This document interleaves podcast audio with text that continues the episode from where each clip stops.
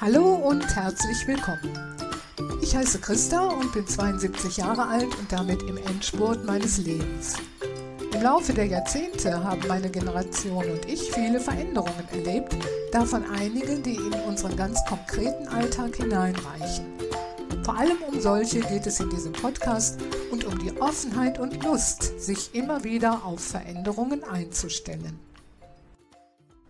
Heute möchte ich über eine Veränderung sprechen, die schon vor langer Zeit begonnen hat, die wir aber immer noch nicht so richtig verinnerlicht haben, nämlich die Veränderung unseres Familienbildes.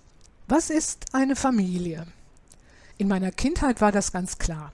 Eine Familie besteht aus Vater und Mutter, die miteinander verheiratet waren und die ein oder mehrere gemeinsame Kinder hatten.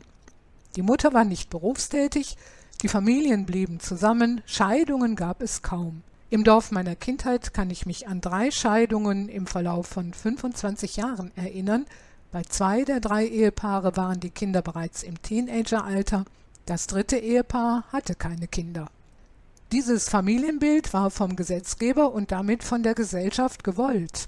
Denn damals galt in Deutschland die sogenannte Hausfrauenehe. Sie war im Paragraphen 1356 des bürgerlichen Gesetzbuches verankert und lautete die Frau führt den Haushalt in eigener Verantwortung. Sie ist berechtigt, erwerbstätig zu sein, soweit dies mit ihren Pflichten in Ehe und Familie vereinbar ist. Die Hausfrauenehe wurde 1977 abgeschafft, kurz bevor ich 26 Jahre alt wurde. Sie hat meine Generation und mich tief geprägt. Ich sehe schon seit vielen Jahren und erlebe auch vielfach, dass Kinder absolut keinen Schaden nehmen, wenn sie unter anderen Familienkonstellationen groß werden. Trotzdem ertappe ich mich immer mal wieder bei dem Gedanken, dass das Großwerden mit beiden leiblichen Elternteilen eigentlich doch das Natürliche ist. Und manchmal falle ich in ein Mutterbild zurück, das die Mutter eng beim Kind sieht, zumindest in dessen ersten Lebensjahren. Ob es allerdings für ein Kind so gut ist, wenn es in seinen ersten Lebensjahren primär von der Mutter geprägt wird, das steht noch auf einem ganz anderen Blatt. Vom traditionellen Familienbild ist schlecht wegzukommen. Und das liegt auch daran, dass es immer und überall aufrechterhalten wird. Dazu ein Beispiel. Unweit von unserer Wohnung gibt es einen Komplex von mehreren vier- bis fünfgeschossigen Häusern. Regelmäßig stehen dort Wohnungen leer, deswegen ist an der Straßenseite ein riesiges Plakat aufgestellt mit der Aufschrift Neues Zuhause gesucht. Darunter ist ein überdimensionales Foto, das eine Familie darstellen soll. Es zeigt eine Frau und einen Mann, beide modern und gut aussehend, etwa Mitte 30 und weiß. Der Mann trägt einen circa dreijährigen Jungen auf den Schultern, die Frau hat ein ungefähr acht Monate altes Baby auf dem Arm, alle lachen und sehen glücklich aus. Unter dem Foto steht dann nur noch, dass es Wohnungen mit drei oder vier Zimmer gibt und eine Telefonnummer. Diese Wohnungsgesellschaft suggeriert, dass eine traditionelle Familienkonstellation glücklich macht. Und tatsächlich ist das ja auch heute noch die häufigste Familienform. Laut Destatis, dem Statistischen Bundesamt, bildeten im Jahr 2021 Ehepaare mit minderjährigen Kindern mit 70 Prozent den größten Teil der Familien in Deutschland. Das sind nun allerdings nicht mehr 100 Prozent wie zu meinen Kindheitstagen. Die heutigen übrigen 30 Prozent setzen sich aus einer Vielzahl von anderen Familienformen zusammen – es gibt die Ehe ohne Trauschein, in der die gemeinsamen Kinder groß werden. Es gibt die Einelternfamilien, in denen Mutter oder Vater alleinerziehend ist.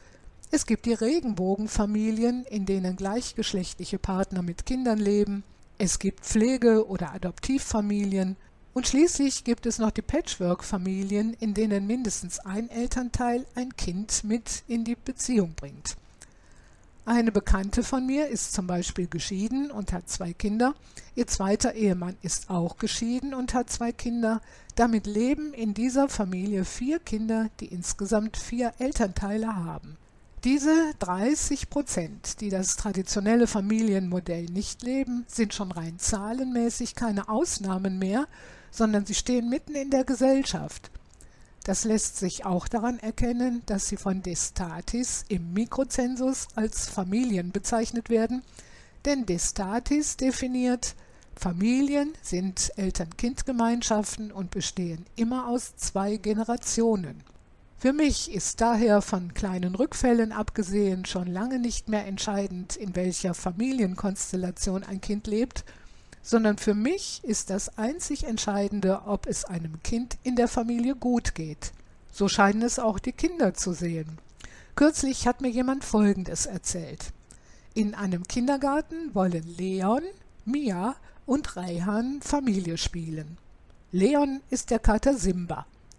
Mia und Reihan können sich über ihre Rolle nicht einigen. Beide Mädchen möchten die Mutter sein und schließlich sagt Leon, Ihr könnt doch beide die Mama spielen. Leon hat damit keine Probleme. Er lebt in einer Familie, zu der seine Mama Lisa, seine Mami Nadine, er selbst und der Kater Simba gehören. Soweit für heute. Mit allen anderen Menschen meiner Generation befinde ich mich im Endspurt des Lebens. Wir haben schon viele verschiedene Veränderungen erlebt.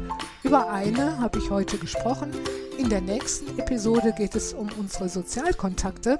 Ich freue mich, wenn ihr dann wieder dabei seid.